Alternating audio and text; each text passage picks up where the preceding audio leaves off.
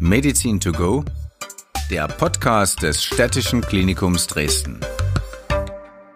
Rheuma bei Kindern gilt als selten. Dennoch vier bis fünf von 100.000 Kindern sind betroffen. Das heißt, es braucht sehr spezialisierte Mediziner, die den Kindern und natürlich auch den Eltern schnell und effizient helfen können. Einer davon ist Dr. Georg Heubner, Chefarzt der Klinik für Kinder- und Jugendmedizin am Städtischen Klinikum Dresden. Hallo, Herr Dr. Heubner. Ja, hallo, guten Tag. Herr Dr. Heubner, es heißt, dass Rheuma bei Kindern deutlich anders verläuft als bei Erwachsenen. Ist das so? Das ist so. Also Rheuma im Kindesalter, ähm, dahinter hinter Rheuma verbergen sich ganz andere Erkrankungen als im Erwachsenenalter, sind ganz andere Verläufe. Viele ähm, Rheumaerkrankungen im Kindesalter kann man sehr gut behandeln. Viele Rheumaerkrankungen bei Kindern gehen nicht über ins Erwachsenenalter. Sie können die Kinder heilen. Viele Kinder können geheilt werden. Es gibt Kinder äh, mit Rheumaerkrankungen, die auch einen Übergang ins Erwachsenenalter haben, aber viele Kinder kann man heilen. Ähm, Sie haben ja sicher mit jeder Menge Fällen bei Ihnen äh, an, an Ihrer Klinik zu tun. Gibt es einen Fall, der vielleicht besonders typisch ist, an dem Sie das mal schildern können, wie die Krankheit ähm, erkannt wird, wie sie verläuft und wie sie erfolgreich therapiert werden kann? Ja, also eine typische Konstellation ähm, sind äh, Rheumaerkrankungen, Gelenkentzündungen bei kleinen Kindern, typischerweise bei kleinen Mädchen. Und da habe ich einen Fall mitgebracht. Die kleine Hanna, die hat im Alter von zwei Jahren immer wieder in die Region eines Kniegelenkes gezeigt. Ähm, am Anfang sind noch keine Bewegungsauffälligkeiten festzustellen gewesen. Im Verlauf wollte Hanna dann morgendlich insbesondere nicht mehr aufstehen, wurde rumgetragen. Und dann erst nach circa sechs Monaten fiel auch eine Schwellung des Kniegelenkes auf. Und mit dieser Kniegelenksschwellung kam dann Hanna in die Ambulanz beziehungsweise zur Diagnostik und im Rahmen der diagnostischen Abklärung ließ sich dann eine juvenile idiopathische Arthritis, so ist der Fachterminus, dann feststellen. Können, können Sie das nochmal ganz kurz erklären, was, was das bedeutet? Ja, also juvenile idiopathische Arthritis. Juvenil heißt Kinder und Jugendliche. Ähm, idiopathisch, wir kennen keine, keine spezifische, keine genaue Ursache. Und Arthritis heißt Gelenkentzündung. Also das ist so der spezielle Begriff für Rheumaerkrankung im Kindesalter. Sie haben es schon ganz kurz an, angedeutet, ähm, dass das Kind hat anfangs äh, zwar aufs Knie gezeigt, aber es war noch nichts zu sehen. Dass äh, man hört ohnehin als Laie, wenn man sich damit beschäftigt, dass die Diagnostik schwierig ist, weil Sie beispielsweise beim Röntgen keine Veränderungen sehen anfangs. Ja, auch, auch vom Angucken, also auch klinisch ist am Anfang möglicherweise noch gar nicht so viel festzustellen. Nun kann man sich ja auch gut vorstellen, die Gelenke bei kleinen Kindern, bei zweijährigen Kindern, jeder, der selber mit so kleinen Kindern zu tun hat, weiß das. Die Gelenke sind rund, sind knubbelig und hier äh, eine leichte Gelenkschwellung festzustellen, ist manchmal gar nicht so einfach und hier braucht es den Spezialisten, der dann das Gelenk sich anguckt, der gegebenenfalls auch mit Ultraschall dann die Gelenke beurteilt. Und Röntgen ist in aller Regel kein geeignetes Mittel, um hier zu diagnostizieren. Ähm, viele Kinder bekommen überhaupt keine röntgenologischen Veränderungen, wenn dann erst in einer ganz späten Phase. Röntgen ist ja auch eine Diagnostik, die auch unter Strahlengesichtspunkten jetzt bei Kindern möglichst äh, nicht unbedingt angewendet werden sollte. Also bildgebende Verfahren sind hier insbesondere Ultraschall oder auch MRT. Was haben Sie bei dem Mädchen dann festgestellt? Bei dem Mädchen wurde eine Kniegelenksentzündung festgestellt. Die wurde dann weiter abgeklärt mit Ultraschall und tatsächlich dann auch mit MRT. Hier ließ sich die Diagnostik bestätigen. Bei der Abklärung von kindlichen Rheumaerkrankungen gehören auch Laboruntersuchungen dazu. Hier sollte man zum Beispiel gucken, ob ähm, Borrelien, also das sind Erreger, die durch Zecken übertragen werden, eine Rolle spielen können. Und es gibt bestimmte rheumaspezifische Werte, die wir uns anschauen. Also zum Beispiel die antinuklearen Antikörper, die waren auch bei der kleinen Hanna positiv gewesen, sodass dann die Diagnose einer kindlichen Rheumaerkrankung zu stellen war. Und dann kommen verschiedene Therapieverfahren in Frage. Also zum einen mal ähm, ist immer ähm, eine Überlegung wert, ob man das entzündete Gelenk punktiert. Man würde dann dort Cortison äh, in das Gelenk einspritzen. Können wir an der Stelle vielleicht gleich mal fragen, Cortison, da schrillen ja bei vielen Leuten die Alarmglocken. Ist das äh, tatsächlich ein Stoff, der dramatische Folgen haben kann? Also man, man hört immer, man, man wird dick und äh, die Knochen bekommen Probleme. Ist, ist das Unsinn oder berechtigt?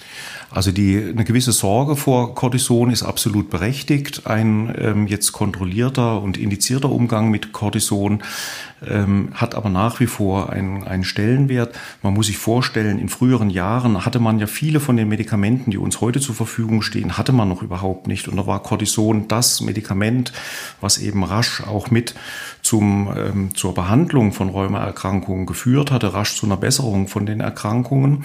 Und man musste auch einige Nebenwirkungen in Kauf nehmen. Also eine systemische Verabreichung von Cortison ähm, bringt je nachdem auch gewisse Nebenwirkungen mit sich. Cortison hat heute immer noch einen Stellenwert, zum einen mal in der Lokaltherapie, also das heißt, wenn man das zum Beispiel in das Gelenk einspritzt oder auch in der systemischen Therapie. Man gibt dann Cortison über die Vene oder auch in Tablettenform und achtet aber sehr darauf, ähm, dass man die Zeiträume möglichst kurz hält, um eben Nebenwirkungen auch zu verhindern oder zu minimieren. Ich hatte Sie unterbrochen. Also ein, ein Therapieansatz war die Punktierung oder ja. Genau, man punktiert das Gelenk und ähm, zum einen mal kann man durch so eine Punktion ähm, kann man Flüssigkeit aus dem Gelenk ähm, ähm, bekommen, um die weiter zu untersuchen. Das ist manchmal schon die Fragestellung.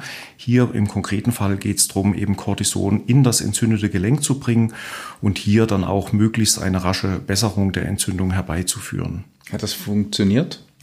Das hat funktioniert, hat zu Anteilen funktioniert. Ähm, und dann sieht das weitere Vorgehen so aus, dass man sogenannte Rheuma-Basismedikamente mit einsetzt.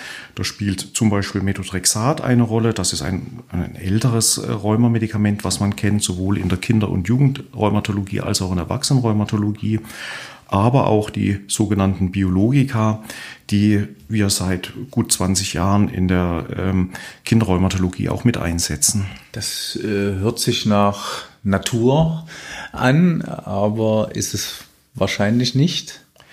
Die Biologika sind in aller Regel hochpotente Rheumamedikamente und sind ein Segen ähm, für die Rheumatologie allgemein, aber auch für die Kinderrheumatologie. Und wir können viele ähm, Kinder und Jugendliche heute hervorragend behandeln, wo wir vor, ich sag mal, vor 20, 30 Jahren bei weitem nicht diese Möglichkeiten hatten. Also hier sieht man an dem medizinischen Fortschritt, wie viele Patienten und wie viele Patienten wie stark eben auch profitieren können. Die Medikamente gehen auf, äh, auf die Genetik. Es heißt aber nicht, dass man Angst haben muss. Die verändern die Gene natürlich nicht. Nein, also ähm, das sind äh, ähm, ähm, Antikörperpräparate, die hergestellt sind, aber die haben nichts ähm, jetzt mit Veränderungen von, von, von dem Genom zu tun. Also diesbezüglich muss man keinerlei Angst haben. Ähm, das Kind ist jetzt beschwerdefrei oder, oder ging, ging die Therapie noch weiter?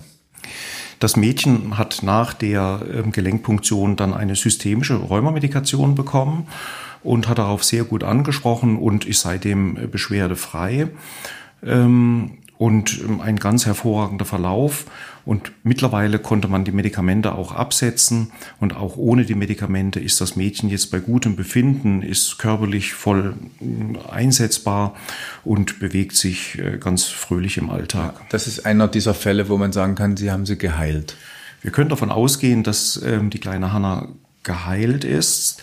Ähm, man muss die Kinder natürlich schon über die nächsten Jahre auch gut ähm, weiter kontrollieren.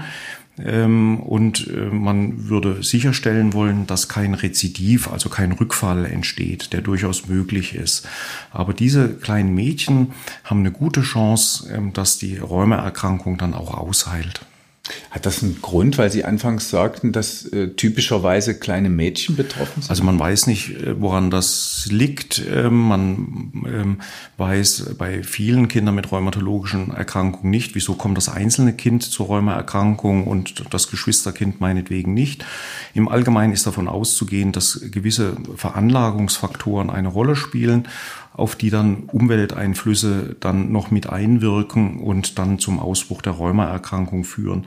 Es gibt ja ganz unterschiedliche ähm, Rheumaerkrankungen im Kindes- und Jugendalter. Manche sind genetisch gut zuzuordnen. Also hier würde man auch bei einer Familienbefragung dann feststellen, dass meinetwegen der Großvater schon eine Rheumaerkrankung hatte. Manche Rheumaerkrankungen sind ähm, aber, was so den genetischen Hintergrund angeht, relativ unbekannt. Also äh, Sie hatten es vorhin schon angesprochen, das heißt, es, es kann in den Genen der Familie liegen, aber es könnten auch Borrelien sein oder gibt es noch andere Möglichkeiten, wo man sagen kann, dass das könnte auch ein Auslöser sein? Ja, also häufig ist es unbekannt, ähm, welche möglichen um Umwelteinflüsse eine Rolle gespielt haben, ob bestimmte Infektionen meinetwegen eine Rheumaerkrankung getriggert haben oder anderes, ob meinetwegen dann auch bei anderen Formen von Rheumaerkrankungen hormonelle Einflüsse eine Rolle spielen. Das wären dann eher Rheumaerkrankungen, die meinetwegen bei Mädchen in der Pubertät auftreten, wo man schon davon ausgeht, na ja, da werden die Hormone schon mit einer Rolle gespielt haben. Aber das ist bei den zweijährigen Mädchen ähm, oder zweijährigen Kindern in aller Regel dann nicht ausschlaggebend. Sie haben die Borrelien angesprochen. Also wenn man Borrelien identifiziert als Ursache der Gelenkentzündung, dann würde man nicht mehr von Rheuma im engeren Sinne ausgehen, von der sogenannten juvenilen idiopathischen Arthritis, sondern dann würde das einer Borrelienerkrankung, also einer Borrelienarthritis zugeordnet werden. Und die behandelt man antibiotisch. Ne? Also das muss man gut im Vorfeld abklären. Können Borrelien eine Rolle spielen? Hier würden andere Therapieverfahren dann angewendet werden. Ich habe auch von einem äh, Therapieverfahren gelesen, äh, das auf Bewegung setzt. Das klingt ja für mich als Laien erstmal verwirrend, wenn Gelenke entzündet sind, dass man dann sagt, los, beweg dich. Ja, also was so die Bewegung und Bewegungstherapie bei Kindern mit Rheuma angeht, hat ein gewisser Paradigmenwechsel stattgefunden. Vor vielen, vielen Jahren ging man davon aus, dass äh, Kinder mit Rheuma jetzt möglichst wenig äh, belastet oder möglichst wenig bewegt werden sollte. Heute ist man der Meinung, dass äh, gerade die Kinder mit Rheuma viel Bewegung brauchen, also auch die entzündeten Gelenke müssen gut durchbewegt werden. Sicherlich ist in der Phase der akuten Gelenkentzündung eine gewisse Entlastung ähm, auch mal indiziert. Das heißt also Stauchungsbelastung, Trampolinspringen und ähnliches sollte man mit dicken entzündeten Gelenken nicht machen. Aber ansonsten ist Bewegung wichtig und Krankengymnastik, Physiotherapie ist ein ganz wesentlicher Bestandteil der Behandlung von Kindern mit Rheuma, aber sicherlich überhaupt von Patienten mit äh, Rheumaerkrankungen. Auch bei Ihnen wird das eingesetzt in, in Ihrem. Genau, also Physiotherapie ist ein ganz wesentlicher Bestandteil ein, äh, der Behandlung. Sowohl bei uns im Krankenhaus ähm, haben wir eine große Physiotherapieabteilung, die auch gerade die Kinder mit Rheumaerkrankungen, sofern sie dann stationär sein sollten, behandeln. Aber ansonsten spielt Physiotherapie eine große Rolle im ambulanten Setting. Das äh, klingt äh, sowohl bei der Ursachenforschung als auch bei der Suche nach der richtigen Therapie so ein bisschen nach Puzzlespiel. Ähm, ist, ist das so, dass, dass, dass man gar nicht so typisch sagen kann, also mm, Rheuma behandelt man so, so und so, sondern es ist immer sehr ähm, spezifisch und sehr individuell? Das stimmt. Also man muss bei jedem einzelnen Kind natürlich äh, erstmal individuell eine Diagnose stellen und ähm, letztlich die Diagnose in aller Regel setzt sich äh, zusammen aus einem Mosaik von unterschiedlichen ähm, Diagnostikbestandteilen, von Labordiagnostik, von bildgebender Diagnostik und anderem. Und dann gilt es immer individuell über eine Therapie zu entscheiden. Und wir haben natürlich Leitlinien, also wir haben gewisse Vorgaben, die sowohl die Diagnostik als auch die Therapie betreffend. Aber jedes einzelne Kind muss man sich genau anschauen. Und in aller Regel würde man die Therapie ja nicht strikt vorgeben, sondern auch diese gewählte Therapie wird ja mit der Familie dann abgestimmt. Wie, wie wichtig ist die Familie überhaupt? Bei, gerade wir reden ja über Kinder. Also die Familie spielt eine ganz große Rolle, die Eltern spielen eine ganz große Rolle. Insbesondere natürlich bei kleinen Kindern muss man die Familie mit im Boot haben und muss die Familie so von dem Krankheitsbild ähm, ähm, muss die überzeugen beziehungsweise muss die mit ins Boot holen. Es sind ja nicht alle Diagnostik- und Therapieschritte immer ganz leicht und insofern ist es ganz wichtig, wie, wie bei vielen Erkrankungen natürlich, dass man den Weg zusammengeht. Also auf jeden Fall einen Fachmann oder Fachfrau ansprechen. Und bei Ihnen ist man sozusagen in, in sehr guten Händen, weil Sie ja sich damit auskennen. Ja, also wichtig ist bei, äh, bei Gelenksymptomen bei Kindern ähm, auch an Rheuma zu denken. Rheuma ähm, ist nicht so häufig wie im Erwachsenenalter, aber ähm, ist gar nicht so bekannt. Insofern durchaus den Kinderarzt aufsuchen und im Zweifelsfall eben den Kinderrheumatologen. Kinderrheumatologen gibt es nicht so viele. Aber jetzt hier in Dresden zum Beispiel gibt es verschiedene ähm, Anlaufpunkte, unter anderem eben auch hier die ähm, Kinderklinik am städtischen Klinikum. Herr Dr. Holtmer, vielen Dank. Ja, vielen Dank für das Interview. Meine Stadt, mein Klinikum.